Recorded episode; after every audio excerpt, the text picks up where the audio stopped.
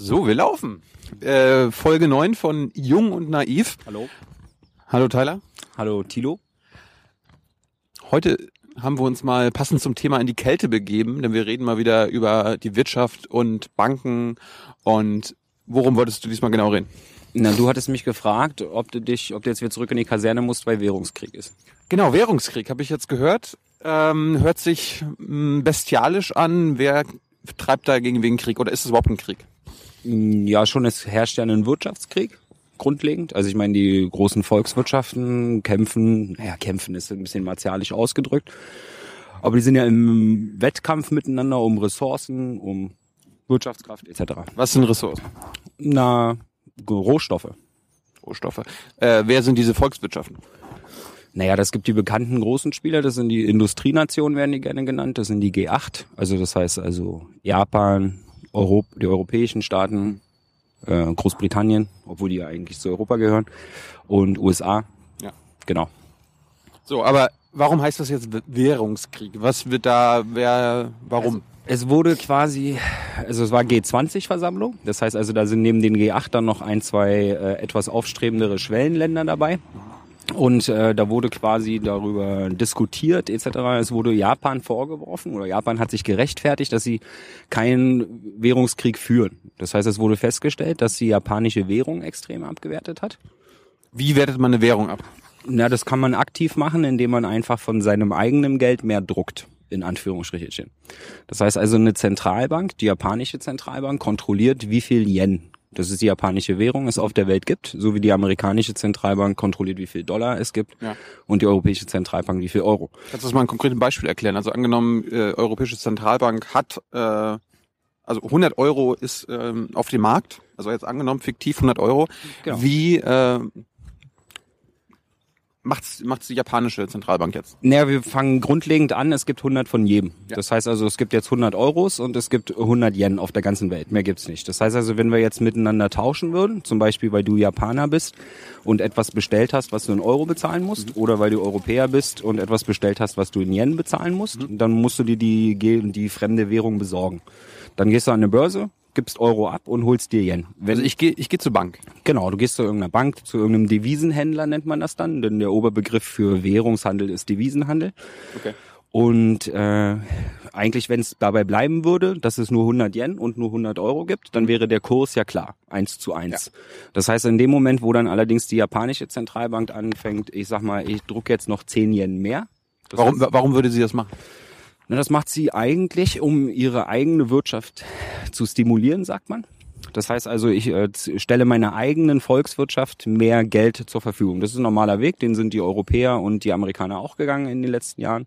Durch äh, Zinssenkung und Ausweitung der Geldmenge. Das meinst du, äh, was man in den Nachrichten hört mit äh, Geld in den Markt pumpen? Ist Ja, das, genau. das ist das? Ja, genau. Das heißt also, ich kontrolliere, entweder setze ich die Zinssätze runter, das heißt, ich mache Geld billiger für die Banken. Das hatten wir ja letztes Mal schon, dass äh, wenn eine Bank äh, sich Geld von der Zentralbank leiht, sie jetzt aktuell praktisch gar nichts dafür bezahlt. Also keine Zinsen. Genau, und um diesen Leitzins geht's ja. Und Ja. da war halt die Diskussion, dass die Japaner halt nicht nur ihre eigene Wirtschaft stützen, ganz normal, so wie alle anderen das auch machen, sondern dass sie noch künstlich darüber hinaus versuchen, die Währung weiter zu drücken.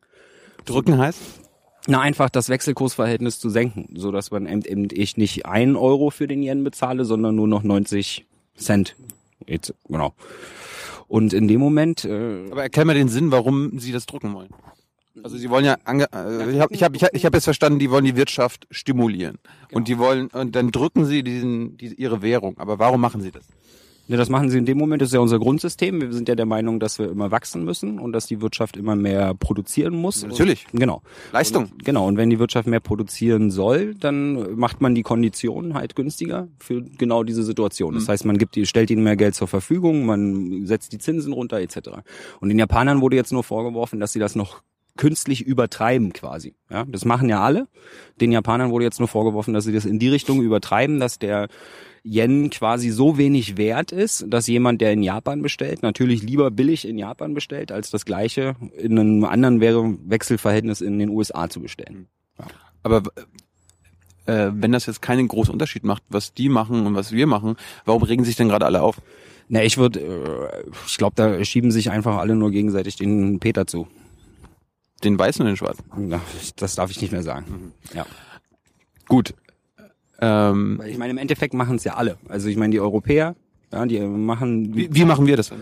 na, wir haben auch einen extrem niedrigen Zinssatz. Also ich meine, wir brauchen, können, brauchen uns ja nur in die eigene Nase fassen. Die Amerikaner sind ja auch un, irgendwo bei Null, die Europäer sind unter eins mit dem Zinssatz, die Japaner sind unter eins. Das heißt, die machen ja eigentlich alle genau das Gleiche. Und Japan hat jetzt nur noch mal bestätigt, dass sie es nicht übertreiben werden, dass, das, ein- dass sie das einigermaßen unter Kontrolle halten. Aber wenn es jeder macht, heißt das dann, dass alles richtig machen oder vielleicht alles falsch machen? Oder macht es nur einer richtig? Wie, ich mein, Das wird im Moment wie ist die Logik des Marktes da? Naja, da, da sind wir wieder in der Politik. Das heißt, also im Moment wird das als alternativlos angesehen, in Anführungsstrichen. Das heißt also, es ist die einzige Medizin, die sie im Moment kennen. Sie sagen einfach, okay, wir haben eine Finanzwirtschaft, die ist, oder wir haben eine Realwirtschaft, die abhängig von Geld ist. Das heißt also, wenn wir ihnen einfach mehr Geld geben, dann müssen sie auch mehr produzieren und dann sind alle glücklich.